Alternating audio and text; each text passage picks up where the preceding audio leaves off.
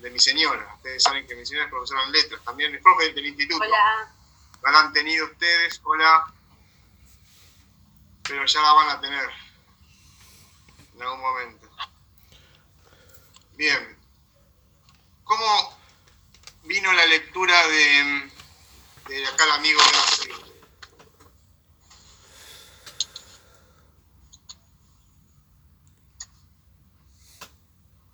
Eh, yo lo leí y no entendí eh, nada. Entendí muy poco. No, no, no me podía concentrar en la lectura y no, no, no sé, no entendí. ¿Qué está hablando? Mariana, Yo, Mariana, sí. cuando decís que no entendiste nada, Anoté muy pocas cosas sobre los poetas, sobre las características de los poetas, el niño, el joven, el viejo. Nada más. Pero más o menos. No, no, no, no, no es que no entendí nada. ¿eh? Algo entendí. Pero vos, por ejemplo, por ejemplo ahí, ahí- ahí me ven, ¿no? Hola. Ahí está. Hola. Por ejemplo, Mariana, Sí, cuando leímos Aristóteles, Aristóteles lo entendí más, por ejemplo. bueno, a ver, entonces, ¿qué pescaste de Aristóteles en la poética de Horacio? Y Aristóteles habla más sobre la- lo que es la poesía y todo, y él, y acá en este texto me pareció que habla más sobre las características de la persona, sobre el poeta, digamos. Por lo, por lo menos yo lo que rescaté fue eh, las características del niño, del joven, del viejo. Eh, bueno, lo de la sílaba larga, a continuación de una breve, se llama Jambo, eso lo anoté. Pero no anoté mucho más. No sé si alguien lo habrá leído, que Igual mucho no es extraño, es, extraño que hayas, te hayas detenido en eso, me sorprende, no, no- digo que esté mal, ¿eh? Que Ah, no sé, es, lo que- te me pareció en, en cuestiones muy puntuales, de hecho. Eh, siento que por ahí había más aspectos generales o vinculados con la poética de Aristóteles que seguramente te hubiesen llamado la atención. Pero bueno, vamos a volver sobre eso. Hay algo muy interesante en lo que decís. Habla más del poeta, dijiste, del artista, algo así, del poeta. Claro, me pareció eso, no sé si está bien, pero sí. Ahí hay un, hay un claro posicionamiento y una clara focalización. de- Es decir, cuando uno habla, siempre se posiciona. En el caso de Aristóteles no teníamos la presencia de un poeta, sí en el caso de Horacio. Horacio es poeta, es un artista. Por lo tanto, al conocer el métier, va a posicionarse no solo en el lugar del artista, sino también dentro de ese campo particular. Por lo, pronto puede dar testimonio de la escritura, del oficio, de lo que significa mm, la escritura y cómo se desarrolla, los pormenores, los obstáculos. Es decir, puede hablar de eso. Aristóteles, más que nada, pone en claro, sistematiza cierto conjunto, cierto sistema, si se quiere, literario, que necesita ser estudiado, abordado, para luego poder plantear pequeñas reglas o cuestiones sobre la literatura sobre el arte. En el caso de Hora- de Horacio, conoce el oficio. ¿sí? Es Sí. como si un músico hablara de música. ¿Entiendes? Tiene esa particularidad que no la posee eh, Aristóteles. A su vez, en ese posicionamiento y en esa focalización que hace de su discurso, está el aspecto personal, no solo como artista, sino como hombre político, como hombre de letras y como ciudadano. Y eso también uno lo, puede empezar a rastrear desde el texto mismo, ¿no? Es una epístola dirigida a determinadas personas, es una epístola donde desarrolla un modo de concebir el arte, donde plantea reglas, preceptos, pasos a seguir para producir cierta literatura. Y a su vez es una forma de regular o sistemati- sistematizar perdón, la literatura en el mundo latino. En relación con lo que pasaba en el mundo griego. Interlocutor en el mundo griego, obligado para un hombre de letras principio, perdón, de- de- del siglo antes de Cristo. ¿sí? obra fundamental para establecer el diálogo Aristóteles, está Platón, están los griegos. Pero no solamente lo teórico, también están los griegos desde el plano literario. Las obras que me sirven como modelo para componer obras dramáticas, obras poéticas.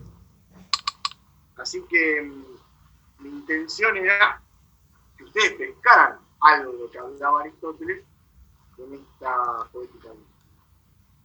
Está muy bien lo que dijiste del artista. Lo tomamos desde ese lado, ¿sí? Bien. Bien.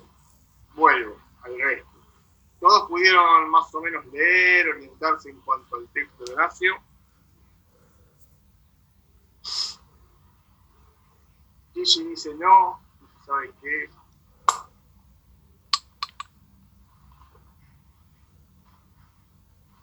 Resto.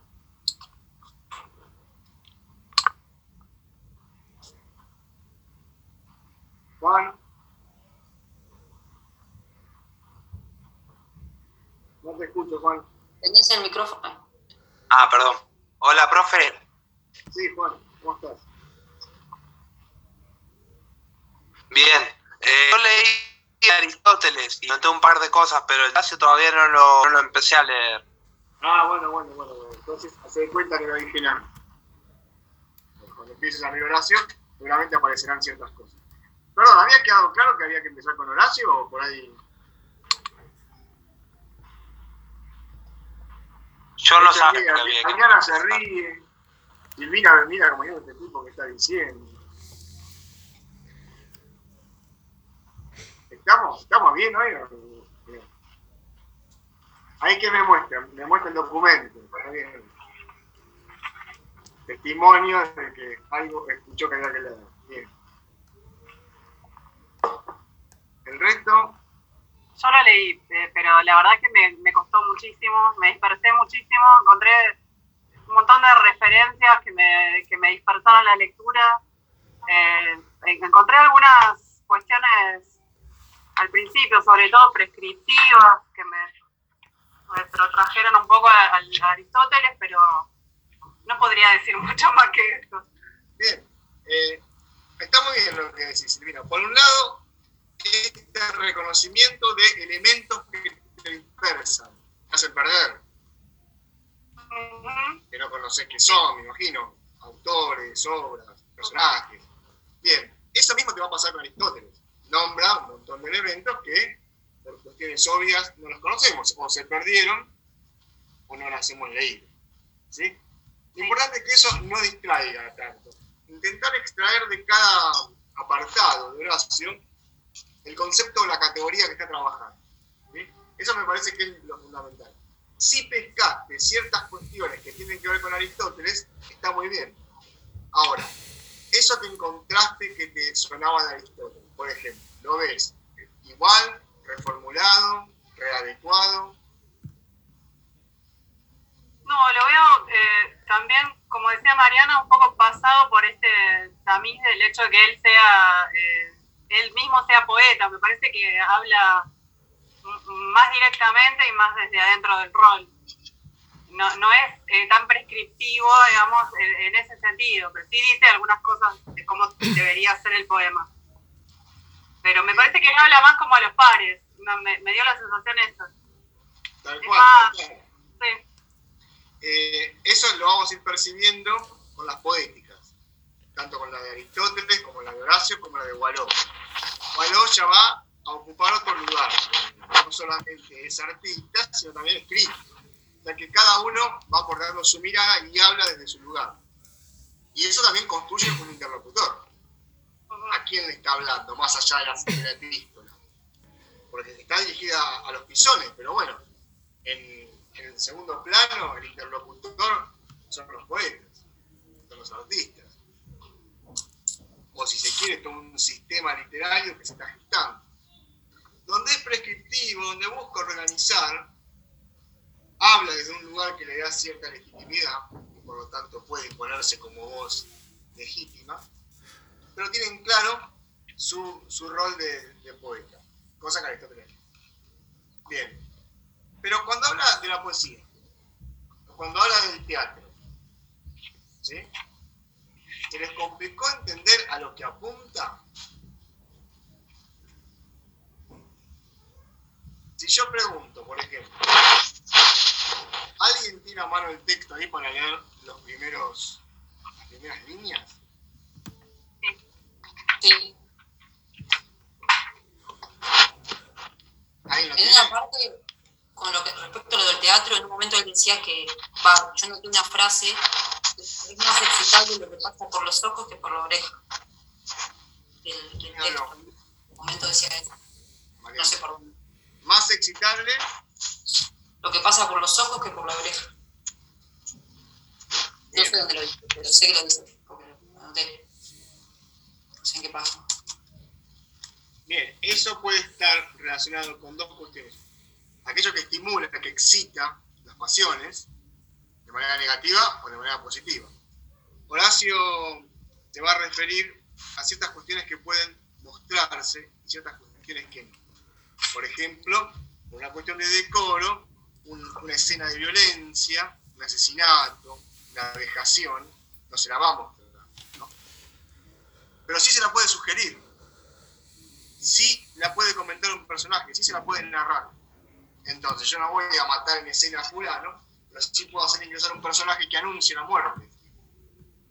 O que eso suceda detrás de escena. Con algún elemento que me sugiera la muerte. Un grito. Un llanto. ¿Entiende? Eso tiene que ver con el decoro. Con cierta capacidad de adecuar determinados elementos a aquello que puede impactar negativamente a la vista. Pero el decoro también va a tener que ver con otras cuestiones, con el saber adecuar los personajes al lenguaje, los personajes a las acciones, algo que decía Aristóteles. Supongo que lo habrás leído ahí, Mariano, cuando habla de esa cuestión. Sí. Se refiere de nuevo algo también a esto de, de abordar, eh, en relación a la elección de los temas, como de abordar aquello que le... eh, no- eh, lo leo como dice. Emprended los que escribís un tema adecuado a vuestros esfuerzos y reflexionad largo tiempo acerca de qué rechazan o qué aceptan llevar vuestros hombros. El que haya elegido el tema a la medida de sus fuerzas no le abandonarán ni la felicidad expresiva ni el orden claro. Tal cual. En ese sentido, él conoce el métier del artista y va a ser claro, bueno, que cada uno escriba hasta donde le dé el piné, hasta donde pueda, ¿no? Cada uno conoce sus propias condiciones, sus características. No va a pretender uno escribir una obra muy ambiciosa cuando no tiene las condiciones y los recursos para escribir. Por un lado va a tener, por supuesto, esa inspiración, que es una cuota divina, ¿no?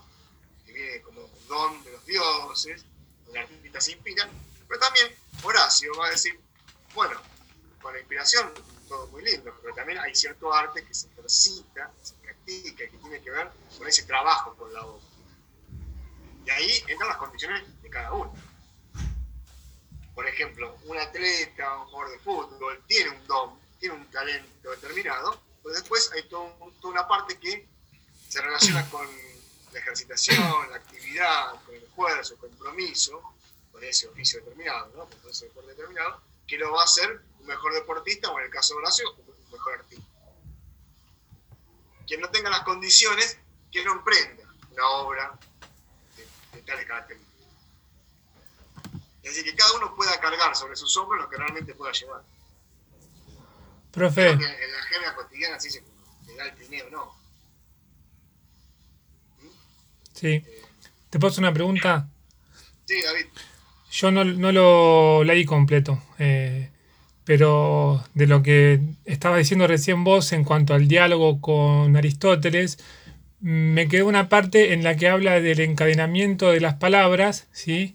Y como que le ve un mérito al que hace una alianza entre las palabras conocidas y a partir de eso puede hacer una buena construcción, que me parece que eso también estaba eh, muy claro en Aristóteles, ¿no? El hecho de usar las palabras comunes.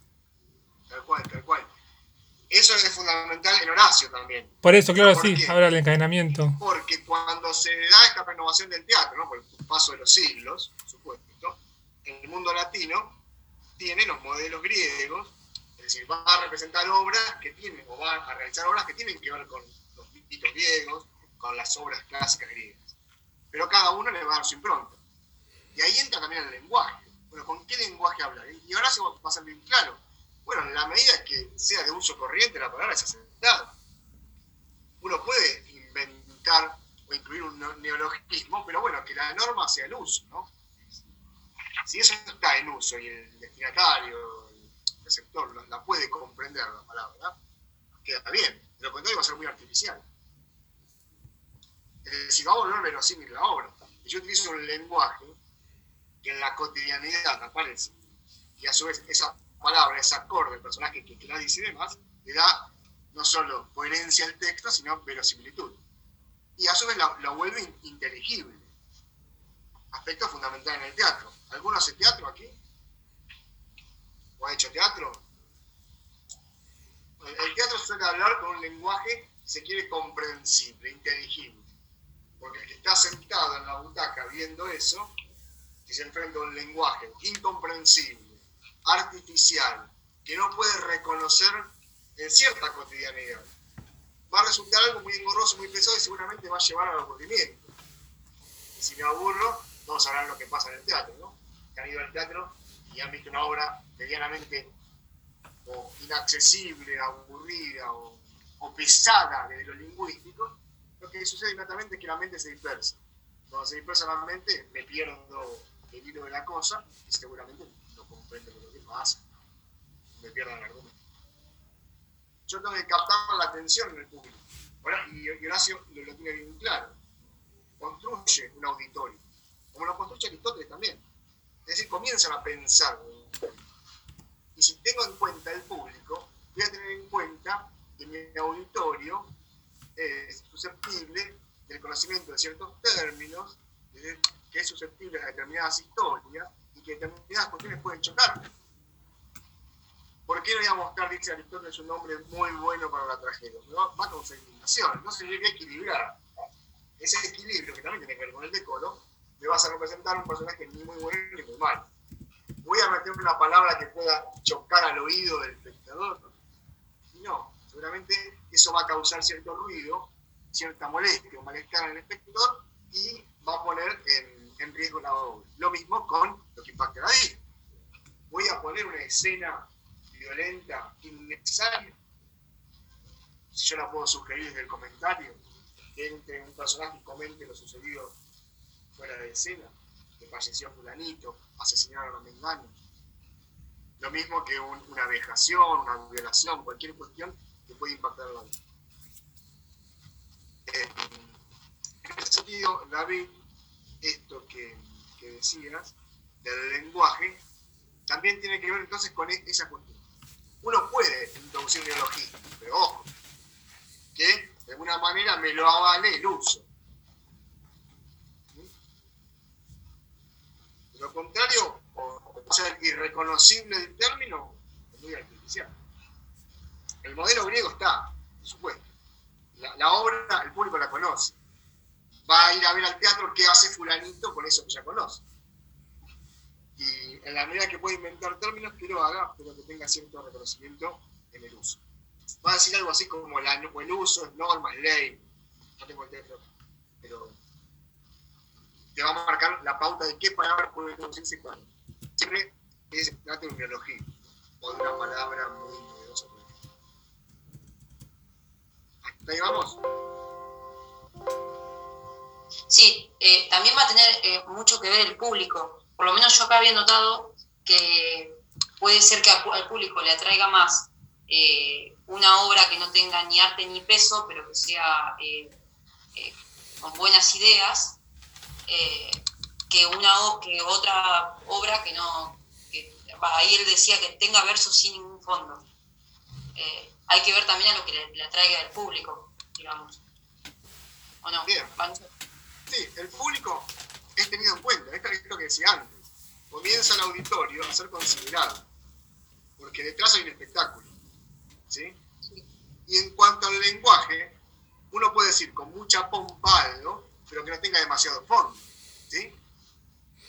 En, la poesía yo puedo agarrar cualquier libro de azar y de repente encontrarme con una exageración, una, si quiere, hipérbole en cuanto al uso de términos, palabras o descripciones o sugerencias, pero que en el fondo no están transmitiendo nada.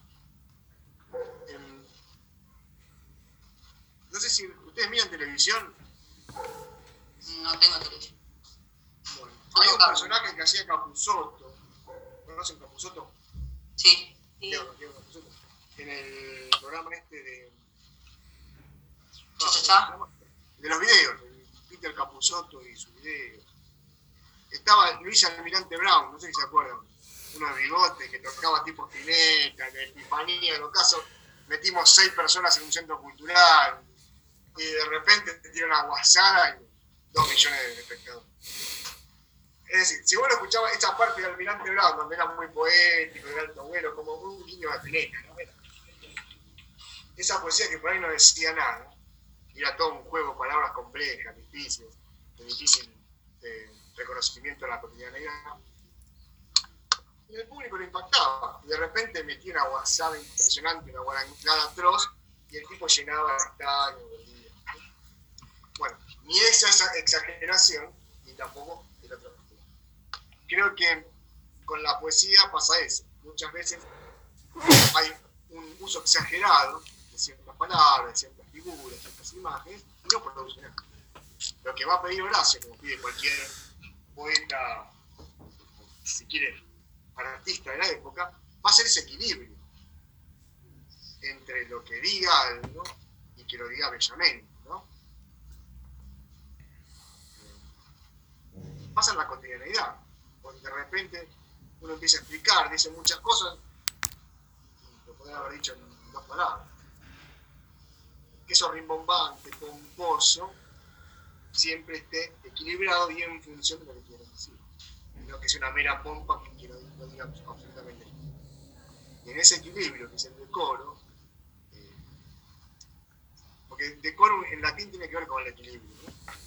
también va a tener que equilibrar esas tres funciones que decíamos en algún momento con, con Aristóteles. La función de instruir, de deleitar, de formar al espectador, ¿sí? la, la función de, de conmover, de emocionar, que produzca alguna motivación, que esté sentado, que el poema, y a su vez la función de agradar, de deleitar. Son doquere, instruir, ¿no? enseñar, plaquere o delectare, que deleitar, eh, agradar, y por, último, movere, conmover, emocionar, movilizar los sentimientos. Yo siempre pongo el ejemplo en el discurso argumentativo, discurso persuasivo, ¿no? Ustedes han, estudiado en alguna materia el discurso político, publicitario. ¿sí? Hay un equilibrio de lo que tiene que ver con esas funciones y a su vez un equilibrio con lo que tiene que ver con tres aspectos de la retórica aristotélica, el etos, el patos y el logos. ¿Me suena? Estoy hablando de. El no, sí, todo lo que tiene que ver con lo racional, ¿no? Ir construyendo algo coherente, con sentido. El patos, con lo que va directamente con- a, lo emotivo, a lo que conmueve, con lo patético, ¿no? Y el, et- y el etos es la construcción de sí que se hace en el discurso. Desde la retórica aristotélica, estos tres elementos tienen que estar bien equilibrados. Lo mismo va a decir Cicerón desde la oratoria latina. Esos tres elementos, tres funciones, tres eh, formas de dar cuenta en el discurso tienen que estar, digamos, equilibradas. Y siempre va a predominar una, pero que estén las tres. Eh, ¿Alguien habrá escuchado discursos políticos? Sí. Siempre pongo el mismo ejemplo, porque me parece que es el de, si lo dije en su clase Ojeda, usted sepa disculpar, pero porque estamos achacados. Y es viernes. Daniel Scioli, lo ubica. Lo ubica inclusive Perdón, ¿quién, profe? Se cortó. Daniel Scioli. Ah, Daniel Scioli. Lo ubica. Pero desde el habla, discursivamente. ¿Lo han escuchado? Bueno. En, en Daniel Scioli se escucha muy, muy bajo. Ah, descubrí que el micrófono está acá al costado en un lugar irrisorio. Pegándole así, descubrí que estaba ahí. Eh, decía, Daniel Scioli tiene una manera de construir el discurso que pone de relieve y predomina, si se quiere, lo patológico, el patos. La idea de conmover. Bueno, yo toda la vida me esto, desde mi tragedia, mi adversidad, y las imágenes del fondo de la lancha destrozada. No sé si han visto algún discurso de Scioli, a mí me ha tocado estar presente a dos metros, escucharlo, verlo, el coro Kenny de fondo y demás. Entonces, más o menos puedo dar cuenta de lo que digo. Todo el discurso está construido sobre la base de conmover. A ver de qué manera puede tocar la, la médula más íntima o la, la vena más íntima de, de, ese auditorio.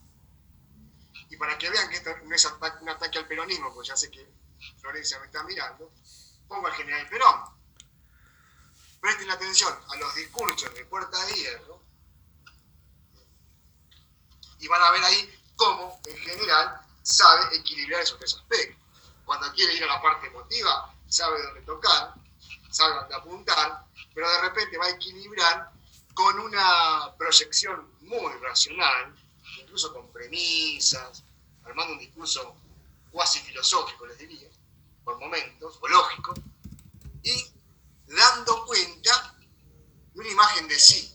Si uno mira esos, mira o escucha, ¿no? yo tengo los cassettes, si uno escucha esos discursos, ahí va a encontrar que es un hombre que ha leído, que ha recorrido distintos discursos, que recurre a la biología para explicar al adversario o para el movimiento, que recurre a la literatura, que recurre a la política, a la filosofía, y como sabe que del otro lado de la pantalla están los muchachos de izquierda, Citamao, y como sabe que del otro lado hay cierta guardia vieja, va a la, patria grande y, se, restringe, y cuando sabe que tiene que conquistar al ala de la derecha, hace su discurso un poco más rígido. Pero va equilibrando. Yo no me llevo una, una imagen de un hombre que solamente busca decir dos o tres palabras sueltas para emocionar. Cuando tiene un chiste por lo bajo, lo hace de manera muy inteligente y busca la complicidad del auditorio con la sonrisa, con el gesto el acercamiento. Es un gran lector de, de la oratoria latina y de la retórica aristotélica. Scioli, lamentablemente, no. Entonces, para equilibrar las dos miradas sobre el peronismo, en el discurso político, o en todo discurso argumentativo, eso tiene que estar bien claro. Yo tengo que dar una imagen de mí mismo. ¿Qué imagen de sí estoy construyendo con mis discursos? Tiene que quedar claro. Y en el discurso argumentativo, eso es lo fundamental. Porque quien está escuchando va a comprar mi idea, va a elegir mi figura, ¿sí? Y no lo que me haya pasado en la vida, si se me destrozó la lancha en mitad del camino, o si se me incendió la casa, o si me dejó cariño. ¿Entiende? En cambio, si compra o se deja seducir positivamente, persuadirlo, por la construcción de sí mismo que está construyendo a partir del discurso, es, mucho más valioso. Y ahí estamos hablando de un gran, justamente, orador. Para mí uno de los más exquisitos es Perón. Eh, he escuchado varios. Eh, Perón, pero para mí Perón es muy claro. Eh, la, que, la que se le va a veces es a Cristina. Cristina por momentos le, le cuesta, como quien dice, regular un poco el amplificador ahí. Eh, se le escapa, pero es una muy, buena oradora. Pero por momentos se le escapa, pero es muy inteligente a la hora de manejar el auditorio. Sabe el auditorio que tiene enfrente. Hay otros que van con el mismo discurso como si fuese el mismo auditorio toda la vida. Y estos grandes oradores son los que se ajustan inmediatamente a su público. Un poco también lo que dice Horacio cuando está pensando en el espectador. Eso en la, uh, la retórica aristotélica. Entonces, estos patos y logos. ¿sí? En la argumentación, en el discurso persuasivo, eso es fundamental. Ahora, en el arte van a priorizar también ciertas funciones. Una va a predominar, ¿no? Si pienso en el lenguaje, que es la función poética. Cómo va a embellecer la frase, cómo va a embellecer el lenguaje. Ustedes lo conocen por, por lingüística, ¿no? Esto, Jacobson, ¿han visto? Gigi me hace no. Todavía que no. No, todavía no. Pero, ¿conocen Jacobson? Sí. Eh, ay, no, no. Sí, sí, sí, conocen. Sí, de, de otro lugar. Claro. Que del barrio, ¿dónde lo conocen? No, de, la facultad, de lingüística de la facultad, todavía no, No, yo no, no, yo no tuve ningún lado, no, no lo vimos todavía. No sé el Pero con resto. Barrera, ¿no lo ven en primer año? Ah, no tuvieron, no, no. No. no tuvimos, no tuvimos nada. Acordate que tuvimos un primer año pobre de teoría. Mil disculpas, mil disculpas, mil disculpas.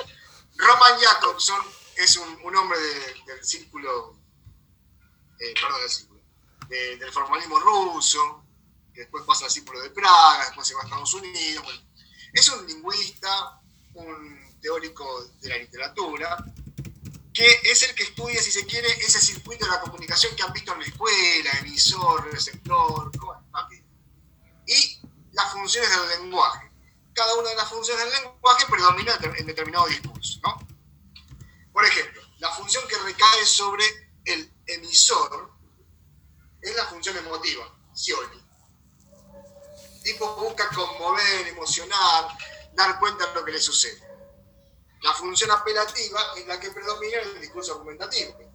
Es decir, todo el texto se construye, todo ese mensaje se construye en función de interpelar, invocar, apelar, ¿no? Para convencer al otro. Por eso se llama apelativa o conativa.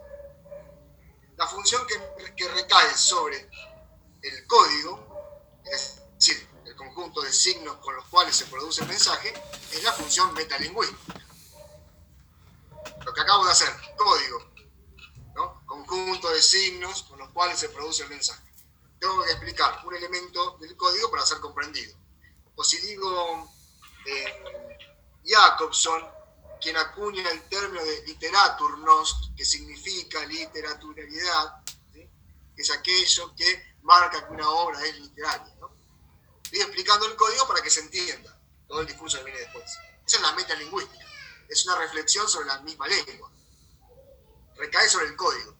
Por ejemplo, un glosario, hablo un libro, Profe, pata al pie, eh, pongo, en Perú significa sirviente de, de las, de las haciendas. Si alguien me preguntaba algo. ¿Me preguntó alguien algo? profe, Sí. sí. ¿Cómo se llama el, el- el tipo que nos preguntó si conocíamos, que explicó lo de las funciones? El señor Roman Jacobson. Roman, como Román. No, no es Jacob. No es, Sí, dígale Jacobson si quiere. Sí, sí, ese es. es, es Jacobson, ese. Se escribe Jacobson, pero pasa que Jacobson hay un periodista que se murió. o sea, eh, Ah, pero este se pronuncia, la J se pronuncia como una I, Jacobson. ah, Benjamin. Jacob estaba tirado en el sistema que tenía vagino, ¿no? Se me cortó. Ligado a. Ah, vagino estaba relacionado con eh, creo que, o, no, me- no me sé cómo pronunciarlo, pero era un griego. Sí, sí, sí. Cuando. Bakhtin reformula ciertas cuestiones del formalismo ruso, toma a Roman Jacobson. Sí, sí, sí. Tal cual. Muy bien, muy bien, Juan. Tiene que ver. Muchos le dicen Jacobson, Jacobson. Se pronuncia Jacobson. Y Jacobson era el periodista pelado de Telefe, Canal 11. Bueno, eh, decía, la del código metalingüística. Por ejemplo, yo abro un libro, una nota al pie, o el glosario me explica ciertas cuestiones terminológicas para poder comprender el texto. La función que recae sobre el canal, bueno, algo que hacemos acá en Zoom, se llama función fática y sirve únicamente para comprobar que el canal funcione. ¿Me escuchan? Lo primero que hacemos cuando iniciamos. ¿Sí? ¿Me escuchan todos? ¿Todas? ¿Sí? Todi. Bien. O, por ejemplo, cuando eh, en el pizarrón, se ve del fondo. Si yo escribo así, ¿se entiende? Bueno, estoy comprobando el canal. Sirve para eso. nada más. La función referencial recae sobre el referente, es decir, sobre el tema del mensaje. Esa función referencial es la que encuentro en una enciclopedia, en un libro de estudio, en un manual, ¿no? desarrollan sobre el tema algo que me ayuda a su comprensión. Es decir, hablan del referente. Por ejemplo, si yo digo ahora, bueno, los géneros literarios pueden remontarse a Platón y se intensifican de alguna manera con la poética aristotélica. Y por último, la que recae sobre el mensaje es la función poética, que es la fundamental para nuestro métier, que es la literatura. La función poética se centra en el mensaje y en la construcción del mensaje. Es decir, la selección de palabras, la selección de formas para embellecer, de qué manera yo puedo decir algo de manera tal que produzca en el auditorio cierto goce, cierto disfrute, cierto placer estético. Eh, acá voy a poner un ejemplo. ¿Les gusta el tango a ustedes?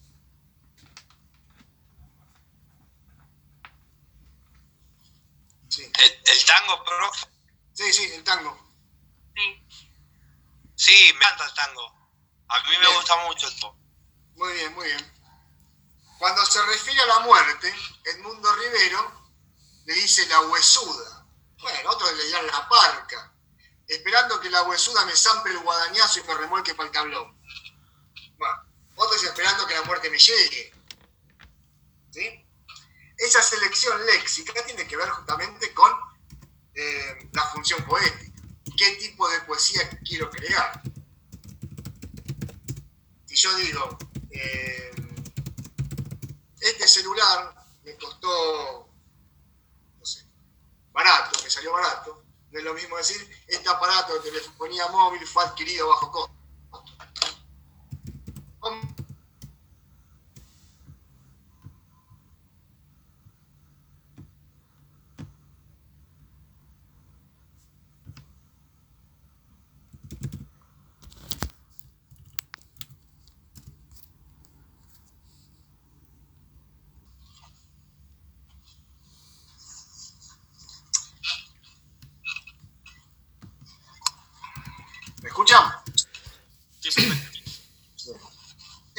función fática, ¿ves?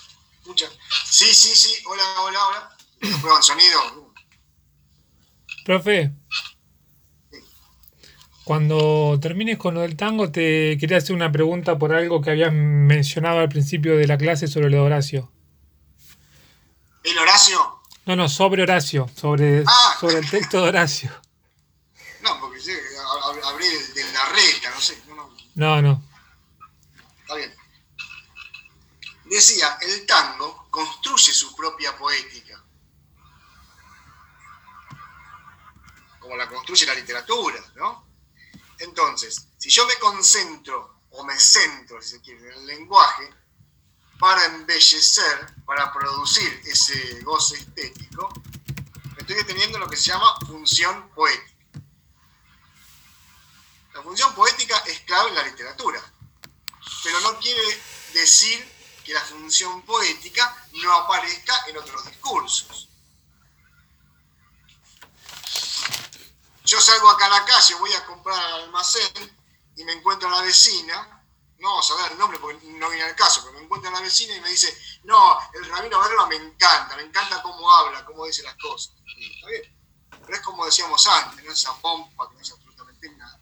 Pero bueno, hay un modo de embellecer, de decir, propio de ese personaje. No, me, gusta porque dice las cosas de manera sencilla.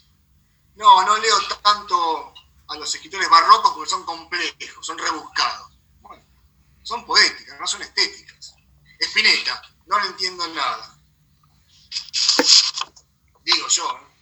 no le entiendo nada. Hay gente que le encanta, yo qué sé. El indio Solari. Ya lo dijo la querida Mercedes, que en paz descanse. No, entendía nada el indio pobre. Pero bueno, es una poética. Pero digamos que hay un claro ejemplo de selección poética, de selección léxica, perdón, en función de esa pretendida función poética. Sí, decime, David. Eh, estaba pensando cuando empezamos a hablar sobre eso que vos dijiste que lo que perturba se puede sugerir y no, digamos, abordar. Y me acordaba de un cuento de Quiroga, el de, el de los cuatro chicos, creo que se llama La, la gallina ¿Quién degollada. Un cuento ¿De Quiroga? Sí. El de, el de la gallina degollada. Che, hay... Ah, pensé, pensé que era yo. Eh, y mm, que cuando encuentran, o sea, finalmente eh, a la nenita, es una escena que es terrible. Y se, eh, digamos, si se dan algunos indicios, ¿no? Pero no se nombra todo porque la escena es aberrante, digo, e- ese, ese horror como que se sugiere y se dan algunos, digamos, algunos datos de lo que está aconteciendo, pero no se aborda la escena ni se detalla. Igual yo te diría que ahí la, la descripción de cómo lo- los hermanitos agarran a Bertita Mm, produce un efecto ya bastante fuerte. Después la operación rojo-rojo, que es lo que dice no me acuerdo cómo es. la literación, charco, sí, sí. Claro, cuando entra- se va construyendo. Está, está bien dosificado el efecto, me parece. No va el golpe bajo inmediato, Claro. sino que lo va construyendo. Sí, Quiroga sabe manejar. ¿Han leído El Solitario de Quiroga? No, ¿No? Ahí Gigi me dice que no. Bien, eh, léanlo, léanlo El Solitario. Es impresionante la descripción del desenlace, de cómo remata el texto. El solitario de Quiroga está en el mismo libro del cuento este que mencionó acá David, que se llama Cuentos de amor, de locura y de muerte, sin coma, ¿no? Cuentos de amor, de locura y de muerte. No, claro, esto sin coma porque es todo junto. Ahí está el solitario, que es un cuento terrible, terrible, con un desenlace fatal. Pero el tema es cómo lo, lo pinta. Y la poesía sugiere, es decir, no nombra. La, la gracia de la poesía es ir sugiriendo. Acá ya nombraba los barrocos, y si han leído un, un autor barroco, ver cómo sugiere las imágenes es lo que más o menos, si se quiere, hace esa poesía barroca, y no tanto el nombrar directamente. Eh, me lleva a mí a de- descifrar eso que está diciendo para ver lo que está nombrando, ¿no? Sugiriendo, perdón. Lo va evocando lentamente, de manera paulatina, a través de la metáfora, de imágenes. Eh, a mí me gusta siempre poner un ejemplo que me viene muy bien, que es de Góngora. ¿Conocen Luis de Góngora, de Argote? Hay un poema sobre el amor, que me parece genial. Y todo el comienzo es una sugerencia que puede resumirse en dos o tres palabras, pero él va creando todo un clima, no solo con metáforas, sino también con referencias mitológicas. Por supuesto que el receptor del momento captaba inmediatamente eso. Yo ahora me acerco a la barra del boliche, recito obra y rara vez me lo pueden llegar a comprender. ¿sí? Pero para el público o el auditorio del siglo XVI, la presencia mitológica, los moldes grecolatinos estaban presentes. Por lo tanto, hablar de Tántalo, hablar de, de, la aurora, hablar de Ganimedes, eran moneda corriente. Entonces, ir creando a través de la mitología, a través de las metáforas, a través de las hipérboles y a través de ciertas transformaciones de la sintaxis, me lleva a mí a tener que reconstruir para poder ver eso. Que no es lo mismo que decir inmediatamente o de manera pragmática lo que hubiese deseado decir si estuviera, no sé, en una esquina, en la parada del colectivo, en cualquier. Eh, Lean Góngora, ese poema a mí me encanta, que no lleva título porque retoma el primer verso. Lo dimos, Florencia, me parece el año pasado, cuando dimos Góngora. La dulce boca a gustar con vida. Léanlo. Y esos primeros cuatro versos van a ver cómo está sugiriendo aquello que quiere dar cuenta.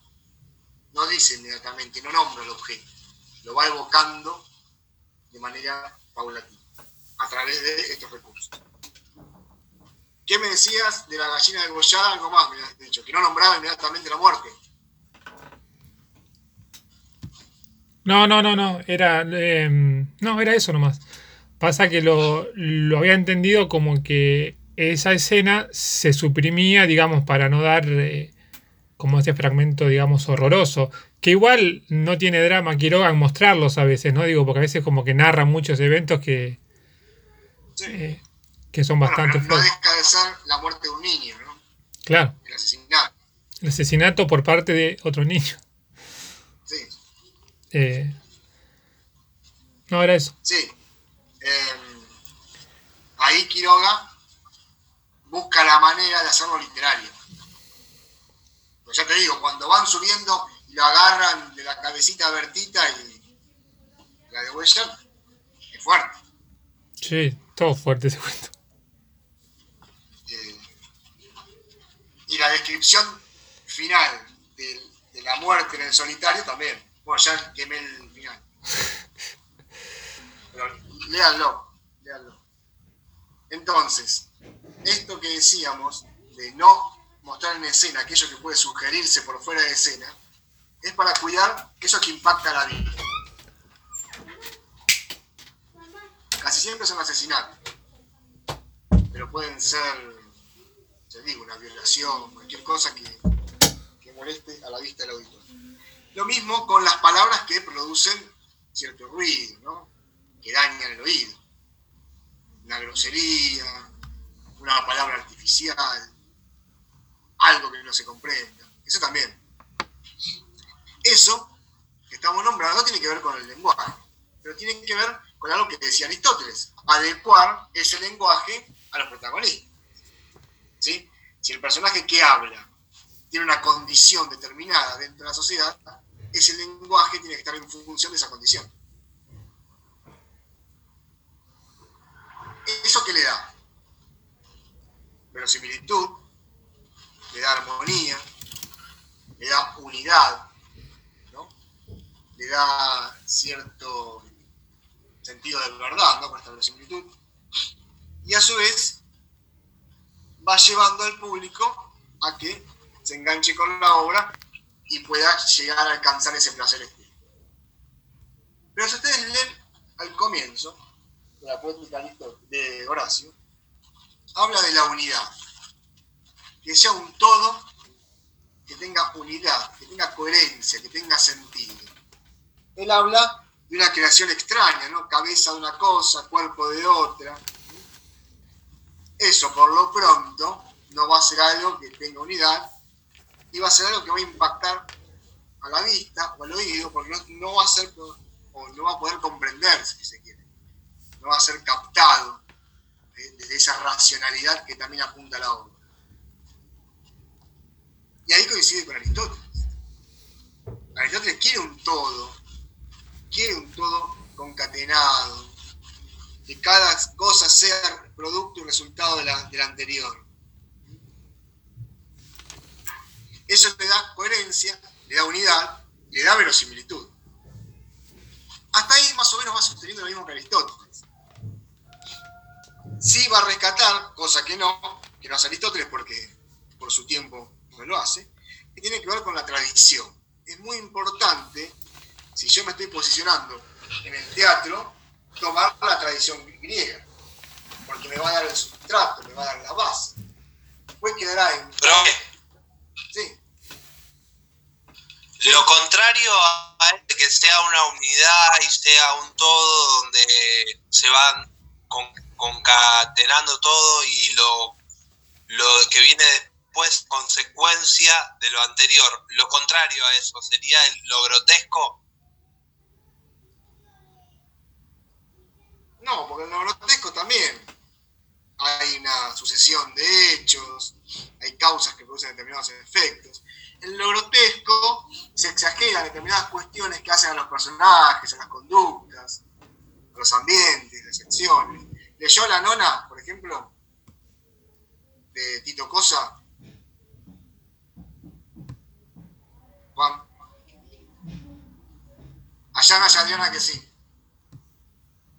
Bueno, la nona, ¿recuerdan cuál es? Que la nona tiene hambre, come, come de manera exagerada.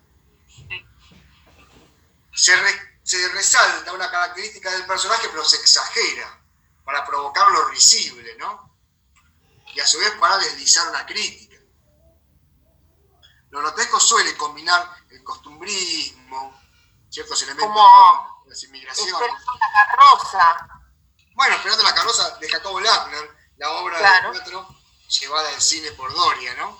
Gran Sí. peliculón. Que ahí está todo exagerado. Todo es, si se quiere, grotesco. Por ahí usted se estaba confundiendo con el, con el absurdo, con alguna manifestación dramática más del sinsentido, eh, Juan. Donde lo caótico. sí, puede ser. Siempre me confundía el absurdo grotesco. Está bien, está bien, está bien. El zurdo, entonces. No, el, el zurdo, no sé, el zurdo es, es siniestro, está la siniestra. No es un chiste, chiste lingüístico. Eh, el absurdo, Beckett, esperando a Godot, eh, final de juego, final de partida, o Los Bellos Días, no, sé- cómo lo traducen en español, Bonjour. Son las obras de, de Beckett que, que están ahí en el absurdo, en ese sinsentido, el nonsense de Carroll, por ejemplo. Que hay un orden caótico, pero dentro de ese caos se construye sentido. De todas maneras se construye el sentido. ¿Sí? Acorde a ese marco. ¿Sí, Juan? Pero el grotesco tiene que ver con esto que Pero una pregunta le hago. Los autores que, no, que nombraste y que nos nombran toda la carrera, digamos, cu- cuando ¿me escucha? Todo entrecortado, Juan. ¿Ahora me escucha bien? Ahí sí, perfecto, dale. Los autores que escriben, todos los que nos nombran, Borges, Silvina Ocampo, Roberto Dar, eh, Horacio Quiroga, cuando escriben, eh, ¿tienen esa intención de ir de un género para otro género o es eh, eh, la crítica o las instituciones lo que le van poniendo distintos títulos de lo que de lo que escriben? ¿Ellos lo hacen consciente o es una crítica que todo el tiempo lo está calificando o lo está etiquetando en, en un género o en un modo de escribir o en una temática? Muy bien, muy bien, Juan. Excelente pregunta. Una linda pregunta para una clase de literatura. Eh, en principio, cada autor tiene un propósito, ¿no? ¿Qué quiere escribir? Si quiere escribir un cuento, una novela, una obra de teatro.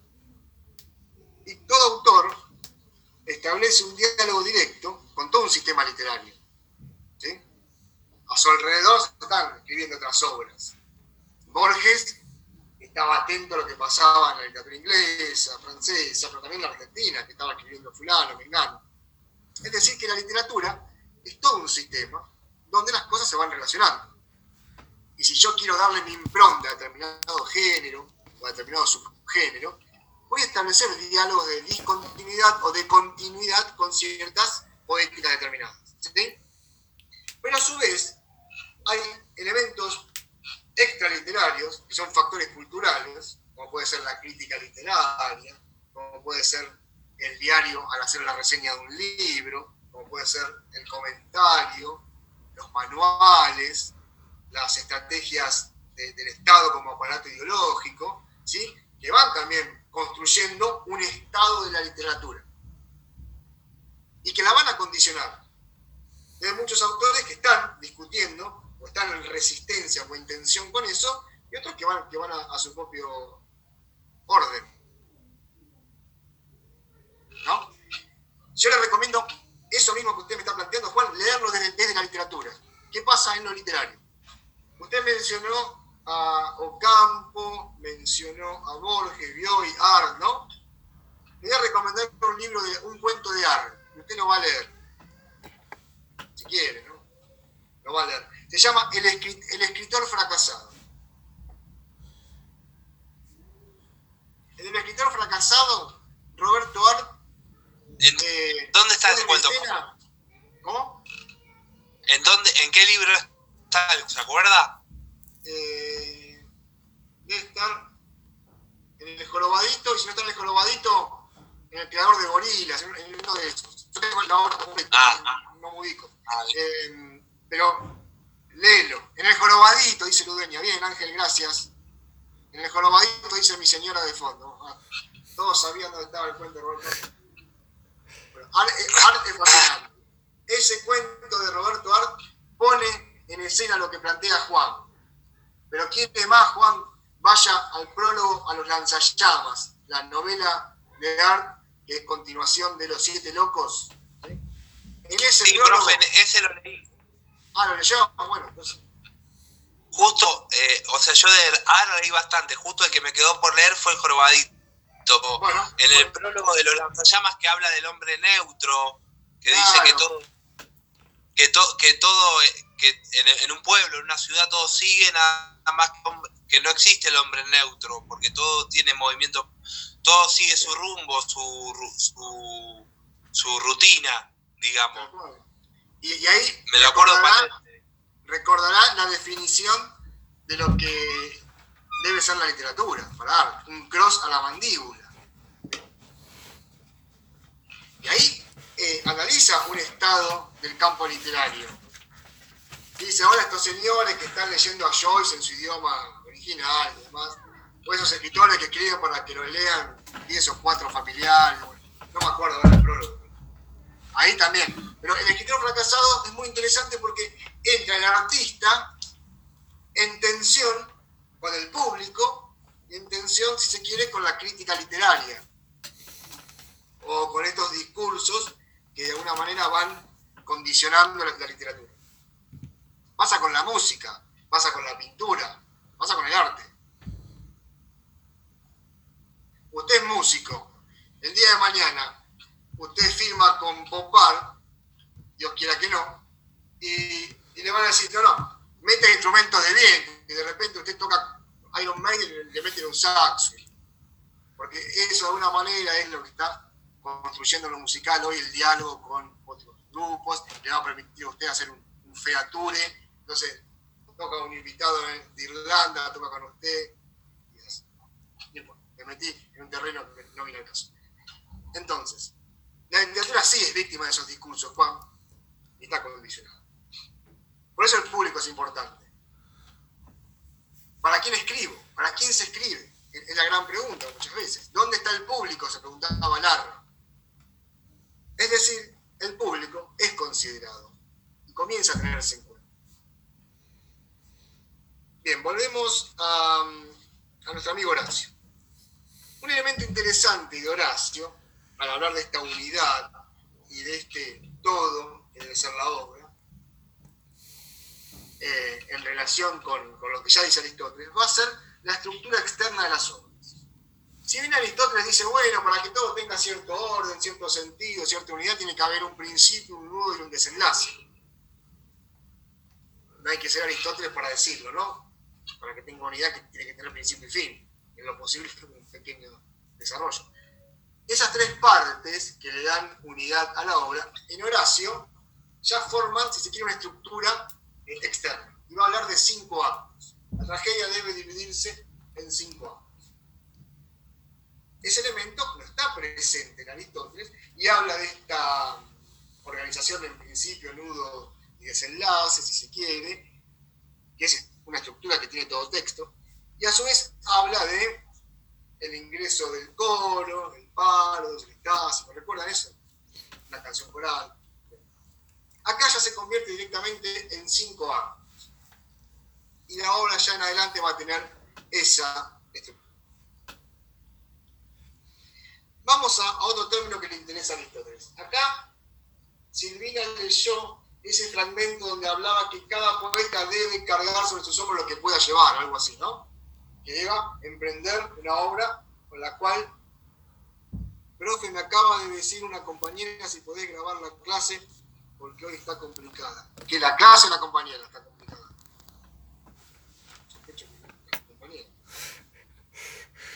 Yo la grabo, no sé dónde me la guarda.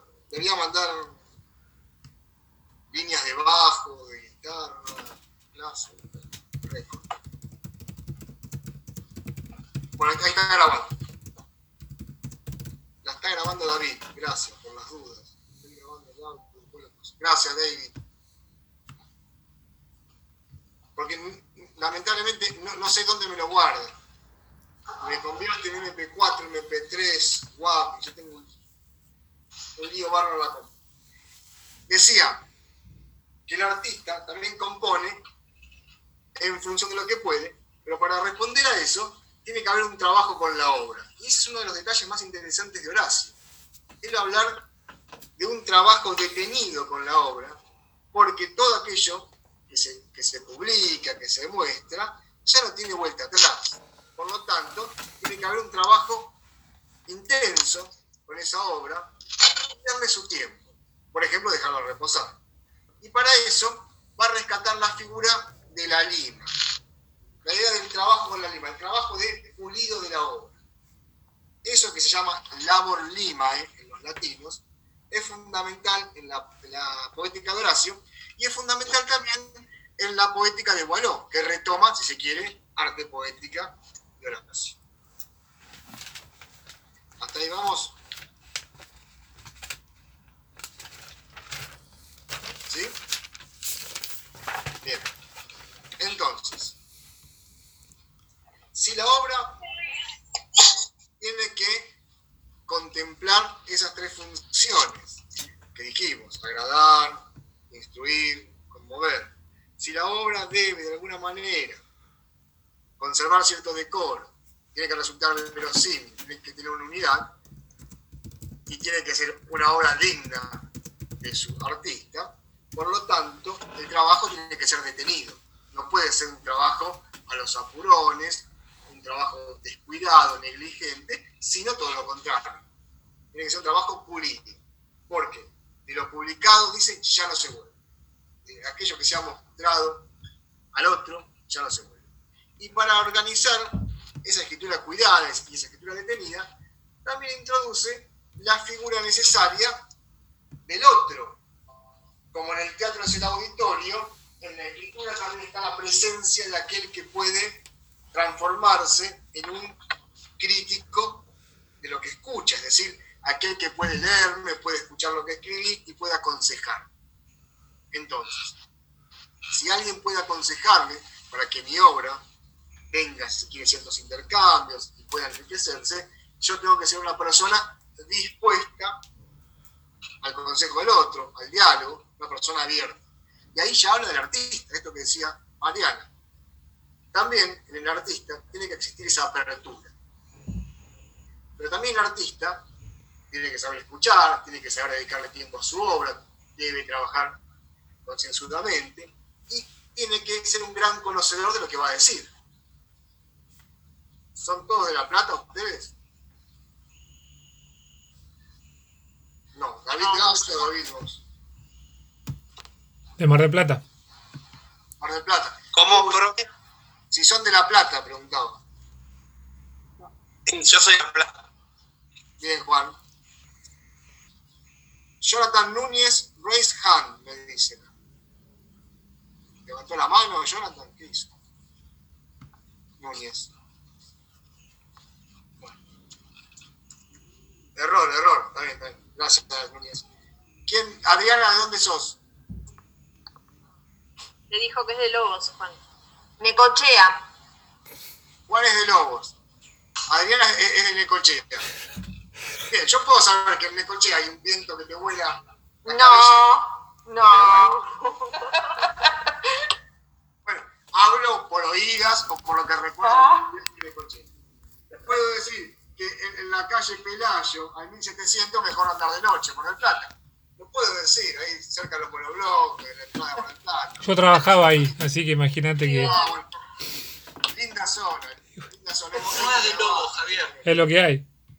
hemos grabado. En Lobos, yo puedo decir que mejor no tocar en las fiestas patronales, ¿no? Porque, las fiestas del, pueblo, porque toda la gente está entretenida ahí.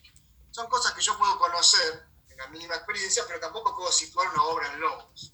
Podría situar una tragedia Lobos una novela en Lobos, porque tengo que conocer los personajes, cómo hablan, cómo es la cotidianeidad. Tengo que tener una noción del tiempo y del espacio donde yo voy a situar tiene que ser el artista un conocedor.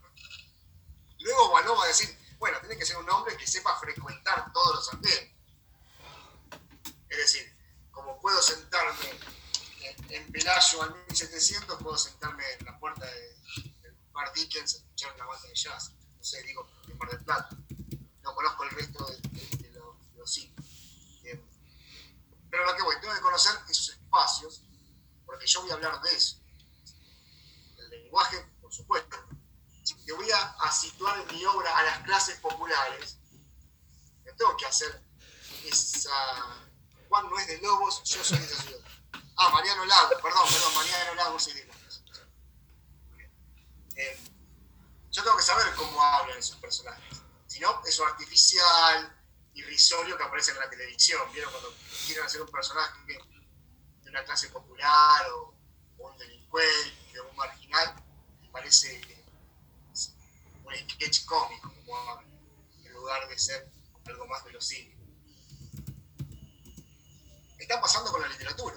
Se está produciendo mucha literatura que han tomado estas estéticas que en principio nacen con la música, con los ritmos populares, con la cumbia villera y demás, y han comenzado a producir obras literarias donde aparecen personajes de estas clases eh, populares de manera muy artificial, no de manera eh, natural. E incluso quienes le dan voz son muchachos que no, no viven en esos barrios, no comparten las experiencias.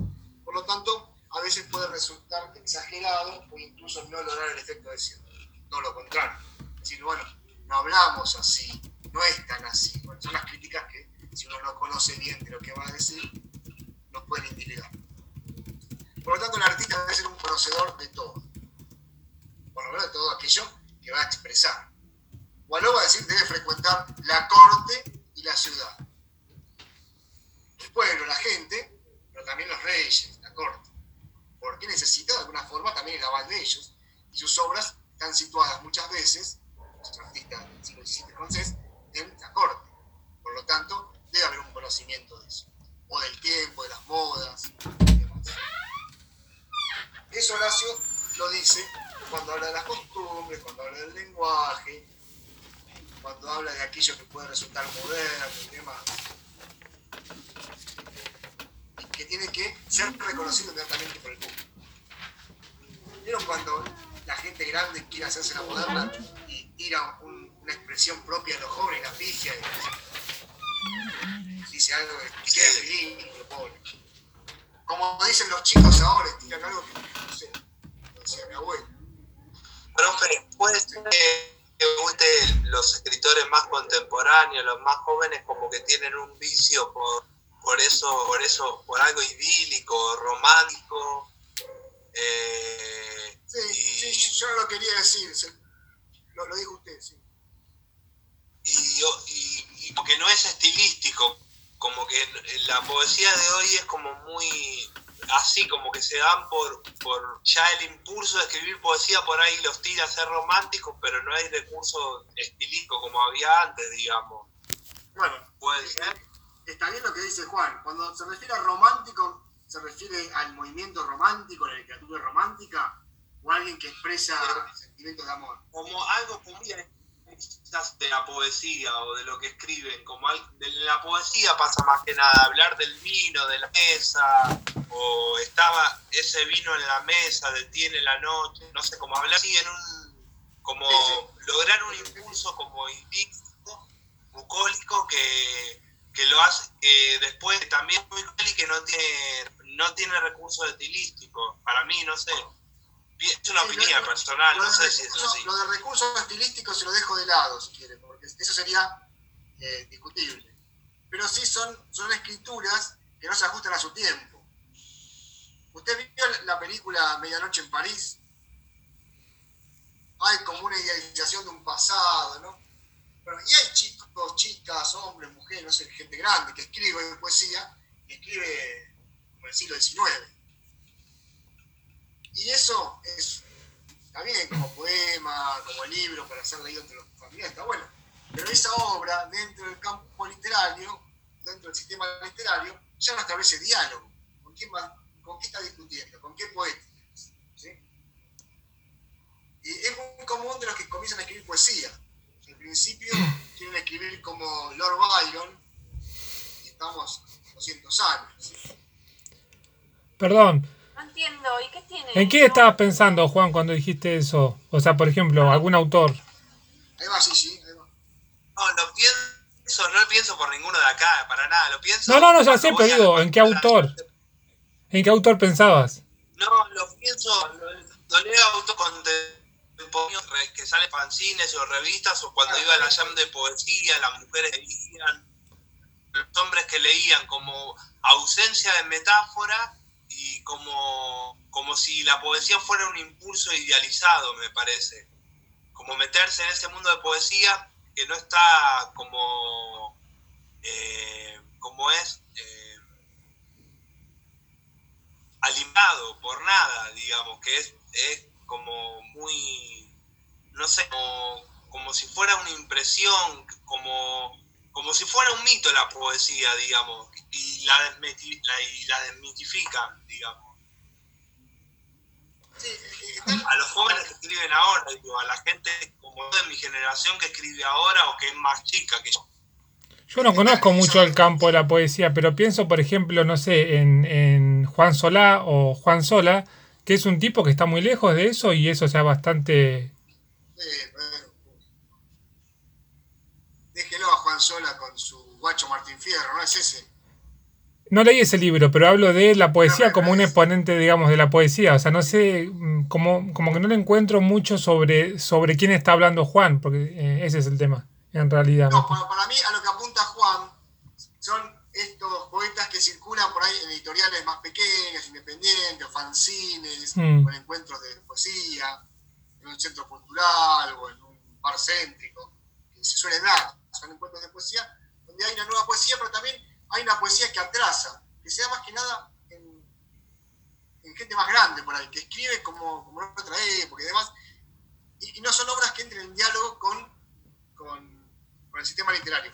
Pero sí hay otro sector que de jóvenes que escriben con una poesía que busca romper con todos los cánones, con todos los parámetros, y que va por el lado por ahí de Juan Sola, Juan Solá, Yo tampoco sé cómo se escribe, va cómo se pronuncia.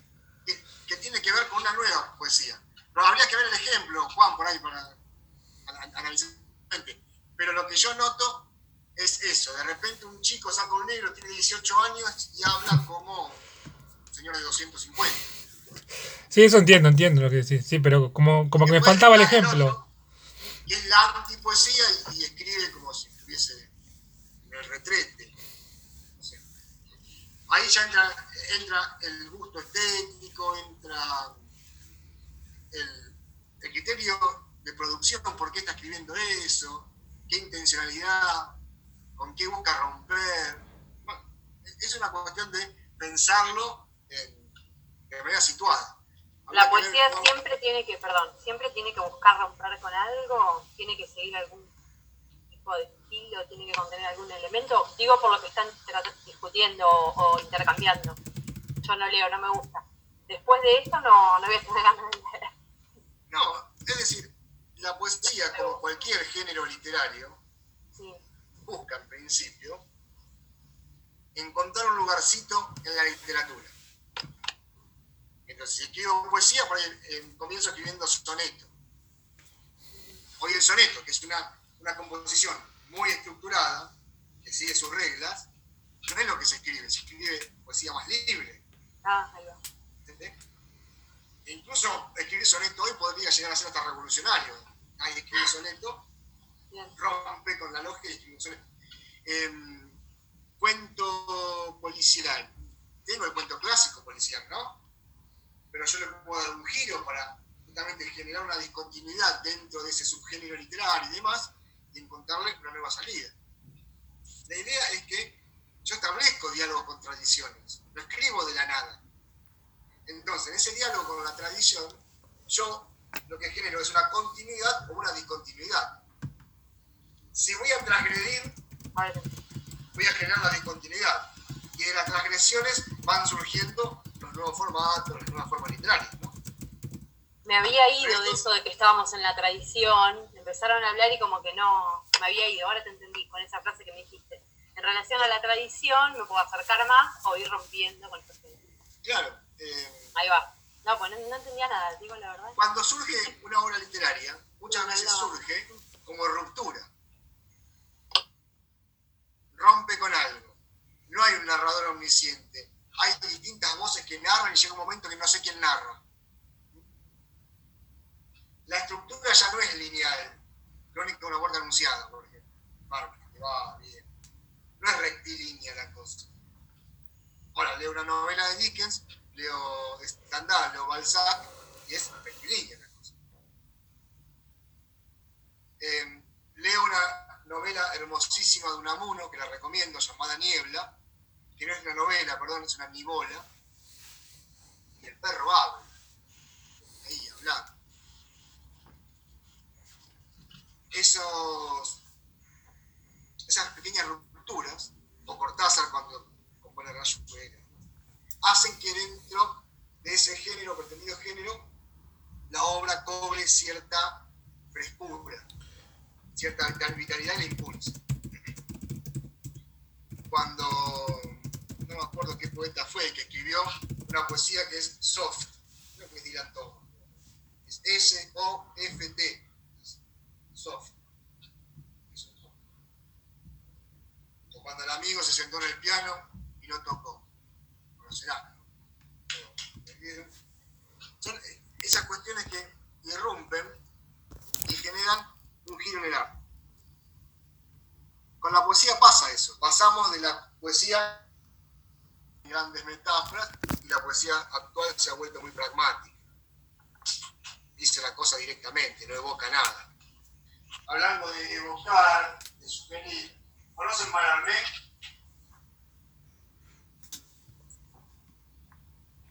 Malarmé, poeta maldito, ¿no? Un poeta francés, Stéphane Mallarmé. ¿Cree que buscamos acá? Acá están las poesías. Profe maldito, Malarmé, poeta maldito, ¿no? Sí, sí, maldito, maldito. Estos son los libros de Mallarmé, acá hay varios.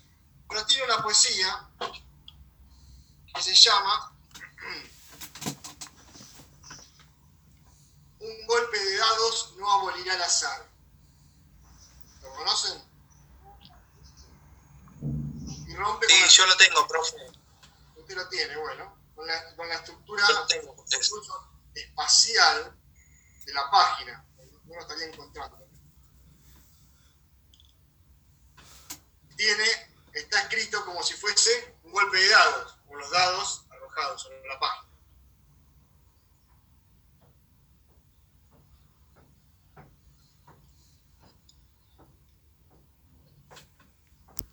Un- una, una página, son varias, es larguísima. Ese es el poema. ¿Se ve? Sí. siglo XIX, ¿eh? no estamos hablando de ninguna vanguardia, siglo XIX. Eh, justamente en ese poema, el verso se desarma todo y va ganando nuevos espacios en la hoja. Es larguísimo y está todo como si fuesen los dados arrojados sobre la página. Malarmé, es un poema, como dijo eh, acá Juan, maldito. dentro de la poesía del siglo XIX, es uno de los últimos grandes del siglo XIX. Para mí hay cuatro franceses grandes del siglo XIX. Baudelaire, que lo hemos nombrado, recomendamos Las Flores del Mal, Paul Verlaine, que es el escritor que por ahí lo conocen porque era la pareja de Rimbaud, de Arthur Rimbaud. Y nuestro querido Mallarmé. Mallarmé es muy barroco en el siglo XIX. Un autor muy complejo. La poesía de Mallarmé rompe con todo lo que se venía escribiendo. No es Verlaine, no es Rimbaud. Rimbaud que decía hay que ser absolutamente modernos. Es decir, que hay que ser constantemente lo nuevo, lo novedoso. Hay que justamente descentrar a, la poesía, sacudirla. Es decir, romper con justamente los cánones que veníamos leyendo durante el siglo XIX. Todo arte genera esos movimientos de ruptura. Y más la, literatura. Porque tiene que renovarse. Nadie va a escribir hoy una novela, o sí, puede ser que la escriba, como Dickens, como en el siglo XIX, un masacote de 600 páginas con descripción, descripción y descripción. Hoy se apunta más a lo fragmentario, a lo no lineal, a lo disruptivo, a lo discontinuo, a la ausencia de personaje, a la ausencia de trama. El típico profe no se entiende, no, me pierdo lo que sucede. Ya no hay trama. Hay mínimos momentos, mínimos fragmentos, propio de la posmodernidad, más que entendido, que rompe con esos grandes relatos y desplaza, si se quiere, a lo magnánimo del relato en pequeños fragmentos, relatos minúsculos, relatos menores y demás. Bueno, ese estado del arte es el que nos preocupa a nosotros. Y las poéticas lo que hacen es más o menos organizarlos. Hoy ya no se escribe arte poética. Digamos que la última de mayor importancia para nosotros en la materia va a ser la de Gualó. ¿Existen otras? Sí, por supuesto. Hasta en el romanticismo hay una. Cuando el romanticismo rompe con todo eso, ¿no? Una contradicción, pero hay. Eh, nosotros vamos a ver la de Gualó como última de la unidad. Los de Vuelvo Horacio. No van a encontrar muchas cosas distintas de las que ya dice Aristóteles. Sí va a encontrar una necesidad de adecuar el arte poética a la realidad del mundo latino del siglo I antes de Cristo. Por lo tanto, no es solamente ajustarlo a lo social, a las costumbres, sino también a lo cultural, a cierto estado del arte e incluso a la lengua, como decíamos antes. Y el gran eh, responsable para eso va a ser el artista. Y en la medida en que el artista vaya eh, engrandeciendo su obra, se va a engrandecer su figura. Waló va a decir, si se vuelve noble la obra, se ennoblece la figura del artista. Cuando lleguemos a Waló, hablaremos un poco con mayor detenimiento de él. Pero en Horacio van a encontrar casi todo lo que nos va a guiar para recorrer la poética de, de. Hasta ahí vamos, me siguen. Mallarmé, Rimbaud, Verlaine y me faltó uno. Baudelaire. Baudelaire. Recomendamos siempre Las Flores del Mal, por supuesto, 1857, libro condenado. Uno de mis favoritos es Pequeños Poemas en Prosa, que es casi la misma lógica que Las Flores del Mal, pero en prosa, prosa poética, no en verso. Y por supuesto, y me hace acordar a Juan cuando describía a este poeta frente al vino, la mesa, todo, los paraísos artificiales estos estimulantes artificiales a los que recurren determinados artistas, están muy cuestionados, criticados y analizados en ese gran libro, mitad traducción, mitad comentario, mitad ensayo, que es Los paraísos artificiales. Eh, mitad traducción, digo, de, de, los dos libros famosos de Thomas de Quincy. ¿Conocen Thomas de Quincy? Confesiones de un opiómano inglés. Bueno, ya hablaremos del opio. Baudelaire se encarga de comentar un poco el opio y de teorizar sobre el hashish, o el hachís, como dicen los Eso, como dicen. Eh, y el vino, ¿no? Como dos estimulantes que están justamente en boda en el siglo XIX. Para evadirse, para contemplar la realidad de otra manera, ¿no? Eso se proyecta después el muchachito del siglo XXI que quiere escribir como Baudelaire,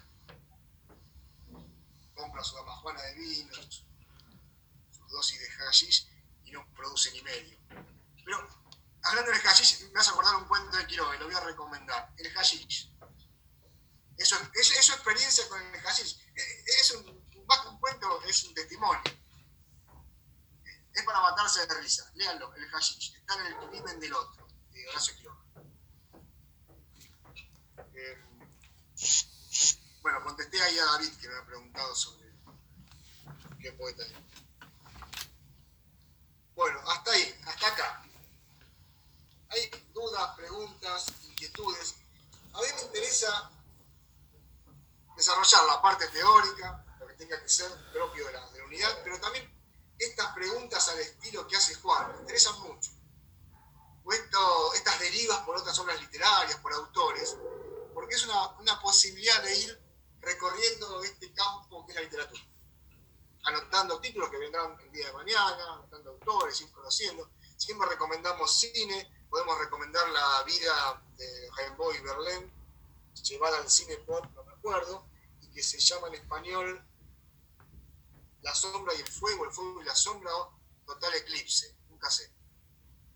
De Rimbaud hace DiCaprio, un actor menor, ¿no? Y de Verlaine no me acuerdo quién hace, pero hace muy bien de Verlaine, me gusta mucho. El fuego y la sombra o Total Eclipse, algo así. Eh, de vidas de autores, ya que estamos hablando, otra película eh, que retrata la vida de una pareja también es la de eh, Simone de Beauvoir y Jean-Paul Sartre, que se llama Los amantes del flor. Es muy mala. Es pésima. Pero para conocer un poco, está buena. Para chumbear un poco con Sartre, Simone de Beauvoir, con quienes se veían, con quienes di- discutían. Me parece muy interesante. Aparece el vínculo con Bornisan, el romance ese ahí entre Le Duc eh, y Simone de Beauvoir. Es, es- es interesante. Después hay otras películas sobre autores literarios, pero que no vienen al caso. Es decir, este, este tipo de intervenciones me interesan mucho. Tenemos que subir, Florencia, el trabajo, me olvidé, el trabajo práctico, armaste vos, perdón, armaste vos, y la guía que, que armé yo. Después nos ponemos de acuerdo nosotros y tal. Hago una pregunta. ¿Esto para, para cuándo sería, digamos, de entrega? Eh, lo que... No, no, entrega, no, no. Yo lo que quiero trabajar con ustedes es con guías para lineamientos. Para trabajar los temas, digamos. Y si, le- y si le damos un formato de trabajo práctico, le damos el tiempo necesario. Bien, bien. Eh, con el tema de, entregas y demás, los tiempos son tan extraños en superior. Ahora tenemos exámenes finales que no teníamos. Que no puedo asegurar hoy un, cronograma de un tiempo porque lo altero a la semana siguiente. Entonces no me quiero comprometer con fechas de entrega, ni siquiera comprometerlos a ustedes, porque seguramente deben estar agobiados con otras cuestiones. A mí me interesa que lean y dar ciertos lineamientos para leer más o menos en sintonía. Ahora el texto que nos quedaría, antes de liquidar Horacio, que voy a retomar la clase que viene, es Gualó, Arte Poética de Gualó, y una obra literaria que dijimos que era Andrómaca de Racine. ¿Sí? Vamos. Después, dudas que te tengan sobre literatura, así comentarios, son muy interesantes. Y a veces comentarios que tienen que ver con, con otras manifestaciones artísticas, otros lenguajes artísticos. Yo hablo de lo que medianamente puedo llegar a conocer, pero ustedes saben que la literatura establece diálogos con otras artes. Y la intertextualidad que yo encuentro en las obras literarias tiene que ver muchas veces con la propia literatura, pero otras veces tiene que ver con eh, manifestaciones, la música. Diga. Las novedades de Miga. Usted es un elefante. Este texto, este no, el anterior a este, establece un diálogo con la pintura. Es un libro para niños, ¿no? Pero tiene una intertextualidad terrible además de las ilustraciones, que son muy buenas. Eh, yo trabajo esta literatura desde lo intertextual y a su vez entre, perdón, entre otros lenguajes.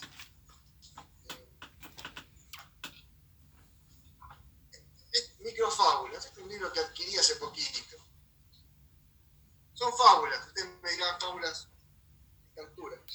Pero tiene una particularidad, es un abecedario, de la A a la Z. Entonces, la fábula está en la A son todas palabras con A. astuta aracné, araña por antonomasia al atardecer, a las almohadas de ambiciosos andariegos y átaros con autolegados amarros. No, para. La de la B, todo con B. Es una experimentación desde la escritura. Con restricción. No puede incorporar esa fábula que está en la B una palabra que comience con la C. Se llama eh, escritura bajo constricción o restrictiva. Rompe, por supuesto, con la fábula tradicional. Y la moraleja es muy irrisoria y demás. Em, vayan curioseando la literatura, que despierte inquietud, curiosidad, porque es la mejor manera de, enriquecer y de, de generar un intercambio. Así que cualquier duda que tengan, a veces puede pasar que me pregunten de un libro que no leí, entonces, pero puedo pensar según la estética y demás. Digo, que estas clases se transformen en un, en un espacio de, curiosidad. Bueno, no sé si hay preguntas, dudas. Para después de las vacaciones, prepárense porque está la lectura de Megafón. Con la señorita que está acá, Ojeda, Florencia, que ha preparado un proyecto hiper interesante sobre Megafón. Así que después de las vacaciones, para quien quiera ir ganando tiempo y leer a don Leopoldo Marechal, Megafón o la guerra, Pueden ir ojeándolo, está en internet también, así que si no lo consiguen en las librerías, porque hace poquito lo volvieron a editar, sí, pero sí.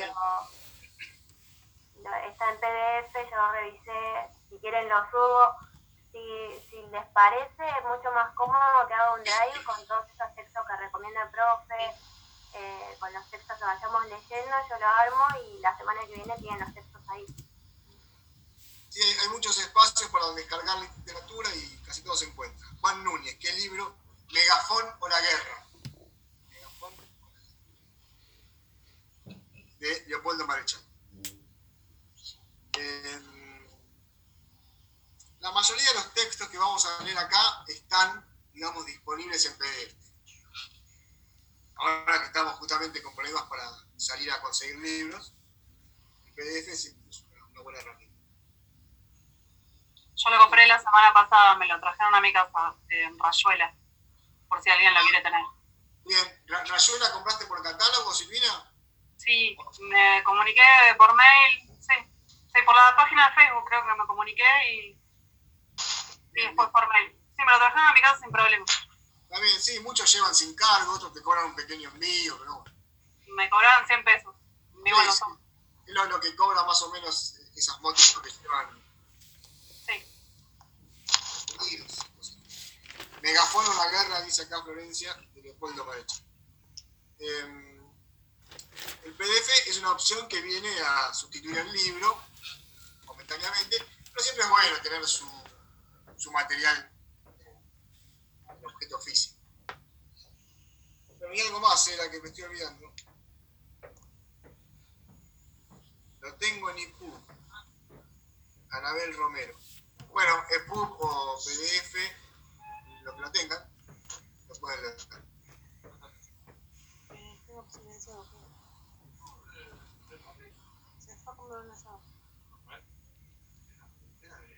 ¿Alguien se fue a comer un asado? Yo no, claramente, estoy acá. Ah, pues está rompiendo la cuarentena. Patricia, te escuchamos, ¿eh? Sí, sí, ya me di cuenta. Bien. Bueno, traiga algo del asado. No, no, no, no, no, disculpen, ya no me fui. No, ya estoy acá. Ah, está bien, está bien. está bien. Eh, bueno, tenemos eso. ¿Cómo viene, ¿Cómo viene la carrera? ¿Cómo viene el año? Mal. Mal. No, bien, pero hay, hay, o sea, no sé si, si ya que nos das este espacio, si alguno de los compañeros quieren hablar y las compañeras sobre, o sea, te vamos a hacer un poco de, como de manto, ¿no? Eh, o sea, por esto de, de- de que no hay comunicación por parte del instituto hacia nosotros, eh, no sabemos nada de las fechas, eh, digamos, de la fecha de examen, ni de las promociones. ¿Viste lo que te planteamos en esa primera charla que, que surgió con vos? Paso un aviso parroquial rápido, si quieren, de eso. La, reunión del CAI en la semana, no, de, de esta semana, perdón, eh, se estableció que va a haber mesas ahora en julio para los que terminaron de cursar en 2018 y 2019. Para todos. Terminaron de cursar en 2018 y 2019. Eh, O sea que no va a de- haber para nosotros. No, no. Como modo de llevar tranquilidad en ese sentido, eh, están programando a medida que se nos vayan habilitando las mesas para todo el instituto. ¿sí? Eh, para rendir ustedes, por ejemplo. Y otra cosa que dijeron que es muy interesante, que este año es como si no existiera.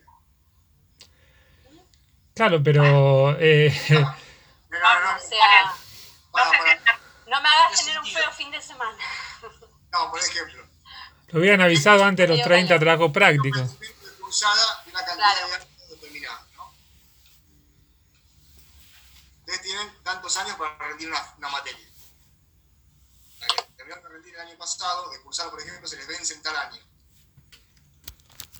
A, ese, a ese- esa fecha de vencimiento, sumen un año más, como si este no hubiese existido.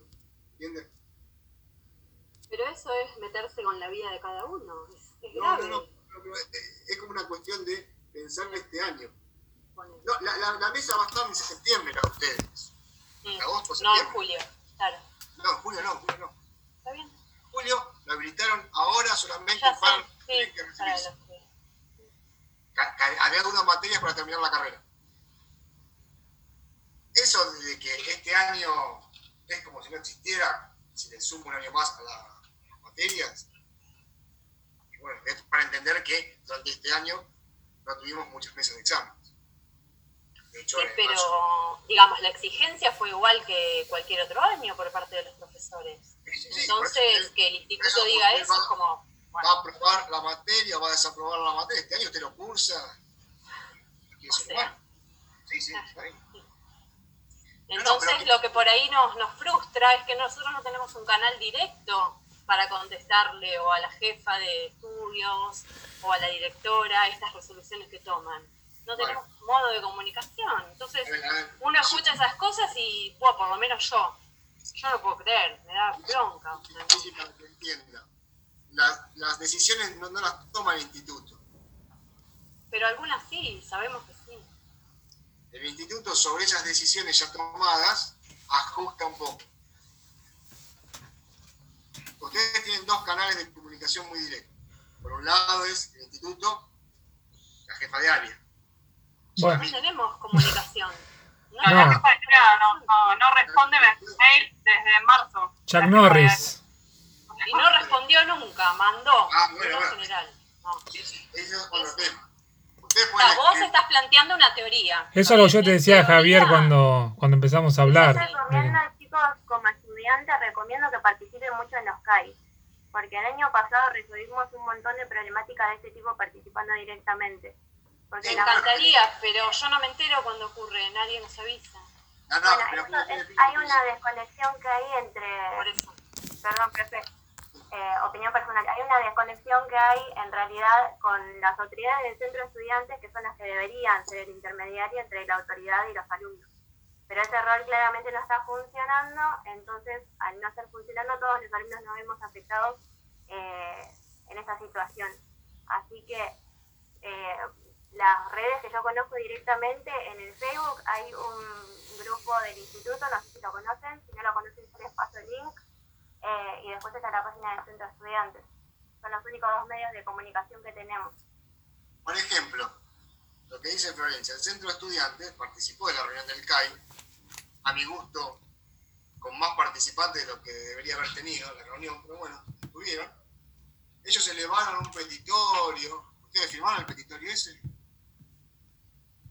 ¿Se No, no llega nada, no, no tenemos ningún tipo de comunicación. ellos hacen circular por las comisiones, por las carreras, distintas informaciones, comunicados y demás, y establecen ciertos pedidos al instituto. Elevaron un petitorio, pero que no se le dio lugar, por esto que, que te expliqué antes, que estas mesas estaban pensadas para solamente... Ellos, ellos llevaron como centro de estudiantes el pedido para que usted pueda rendir, David pueda rendirse, no se le dio lugar, pero por una cuestión operativa no se le dio lugar. Todavía no sabemos cómo van a salir estas mesas. las mesas de ahora. Después llevaron lo de la promoción. Otra cosa que hemos discutido también acá. Va, hemos discutido. Eh, no se trató el tema de las, de las promociones. Sigue todo como se habló en aquel entonces. No se trató porque esa reunión era para las mesas de examen. Pero el centro estudiante lleva las dudas o las inquietudes de- del instituto. Pero de todas maneras, ustedes tienen la posibilidad de escribir. Ahora me dicen, no responde. Bueno, está bien, yo desconocía, no respondía la persona. Claro, ese es el tema. Pero Tres veces. el instituto es la jefa de área. Después tienen regente, vicedirectora. ¿Conocen las autoridades del instituto? No, Bueno, Yamila Kiriakopoulos es la jefa de área. sí, a ella sí. Ahí, ahí quedamos. Diana es la regente. No, Diana contesta inmediatamente, está con todo el tema del info, si se bloqueó la contraseña, siempre está pendiente. ¿Quién Después, sería, Silvina eh, perdón, te hago una pregunta antes de que sigas, perdón. ¿Quién sería la persona que debería nosotros decirnos, bueno, tal persona es la regente, acá les dejo su correo electrónico? ¿Quién debe introducirnos en el conocimiento de- del equipo directivo? ¿Nosotros solo? ¿Cómo es? ¿El preceptor, quizá? Cuando, cuando empezaron la carrera, no, no hubo una reunión que les dijeron Eh, empezamos la carrera sin la figura de la, de la jefa de área, que Bueno, Claro, había- No había jefa de área todavía. estaba, estaba en concurso vacante la, jefa, la jefatura de área, pero sí estaba la directora y la vicedirectora. Nunca la vimos. pero Bueno. no la vimos. Yo les digo, Silvina Coria es la vicedirectora. Silvina Bien. Coria. No sabía que había visto. Y María Eugenia García es la directora. la vimos el primer día del año pasado. Regente a Diana. Digamos que Yamila, Diana, Silvina, María Eugenia son las cuatro personas a las que ustedes pueden acudir. Después esto que dice Florencia está muy bueno, el vínculo que tienen que generar ustedes, ahí con el centro estudiante o el centro estudiante con ustedes. ¿no? Vale. Javier, después, tengo una a consulta. mí, a mí, como cualquier docente, y yo puedo trasladar la inquietud. Si ustedes no están teniendo respuesta, le puedo decir, mirá, Yamila, David, Arroyo, Gigi Biondo están escribiendo, quieren tener... Y sí, también estamos para eso. Sin ningún problema. Yo te puedo trasladar la inquietud. Sí, Mariano. Sí, no, cuando decía, no, no, la verdad es que no entendí, no entendí lo que explicaste, como que no iba a ser tomado en serio este año, no, no me quedó claro el concepto No, no, ese. no, no, A mí tampoco. No, pero porque no lo entendí, la verdad. Bueno, pongo un ejemplo. La materia que cursaste en el año pasado, teoría literaria 1, ¿no? Se te vence en 2023, 4. Supongamos, supongamos que los que estamos acá tenemos todas, todas aprobadas ya, ya cursadas y y aprobadas. Ponele.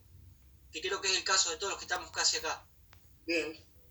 En ese sentido, las materias de este año, que tienen un- una fecha de vencimiento, se te extiende un año más, porque este año no se contabiliza para la pérdida de la regularidad, para la pérdida de la, la regularidad de la materia, ¿no? De ponerte al día con el final. Eso. Es como un detalle, como no se pueden garantizar las mesas, Claro, es eso. No es, no es que no es tomado en serio. sí, sí. Sí, es tomado en serio, yo tomaré algún trabajo, un examen, le pondré 10, 7, 4, 2. Sí, por supuesto, están laburando muy en serio. Ah, ¿sí? No se cuenta para que los perjudique en el vencimiento de las materias. ah, bien. No, porque no, no había entendido ese concepto, me había quedado medio... Por ahí me expresé mal yo. Sería como que se corre un año más el vencimiento de la materia. Ahí está, ahí está. Ahí está. Porque este año usted no tuvo la posibilidad de contar con todas las mesas de examen. Por esta situación excepcional que vive ahí. Y que recién comenzamos con esta prueba piloto, las mesas de julio, para ver si se pueden tomar. Calculen que no son, no son solamente los alumnos de lengua, son un montón de carreras, un montón de comisiones. Por los problemas de conectividad que no son solamente los alumnos, son míos, son profesor. Vamos a ver qué sale de todo esto. A mí me consta, y como parte del CAI, lo puedo afirmar, el instituto pone la mejor voluntad para todos. trata de resolver las cosas de la mejor manera.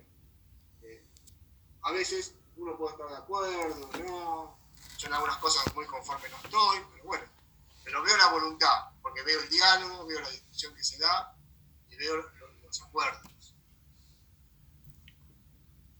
Por ejemplo, el que tiene que rendir libre se le pedía 15 días para la presentación del escrito.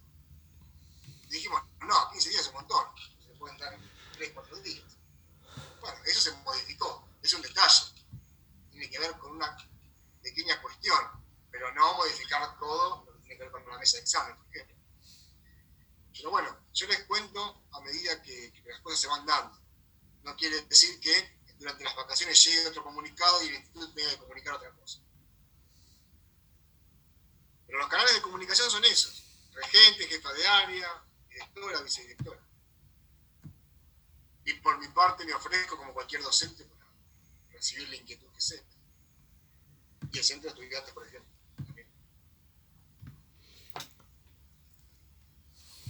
No sé, Gigi, si, si me alegro el sábado, el domingo.